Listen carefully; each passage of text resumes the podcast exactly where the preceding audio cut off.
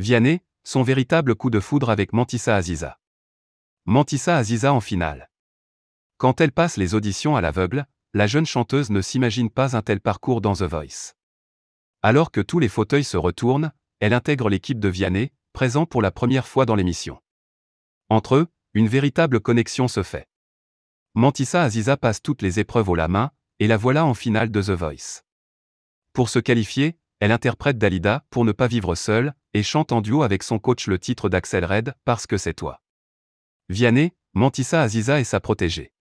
Sur scène, les téléspectateurs remarquent une belle alchimie entre Vianney et Mantissa Aziza. Cette dernière s'est déjà confiée sur leur relation dans les colonnes de Téléstar, on a une relation plus amicale que celle que l'on pourrait avoir, par exemple, avec un coach comme Florent Pagny.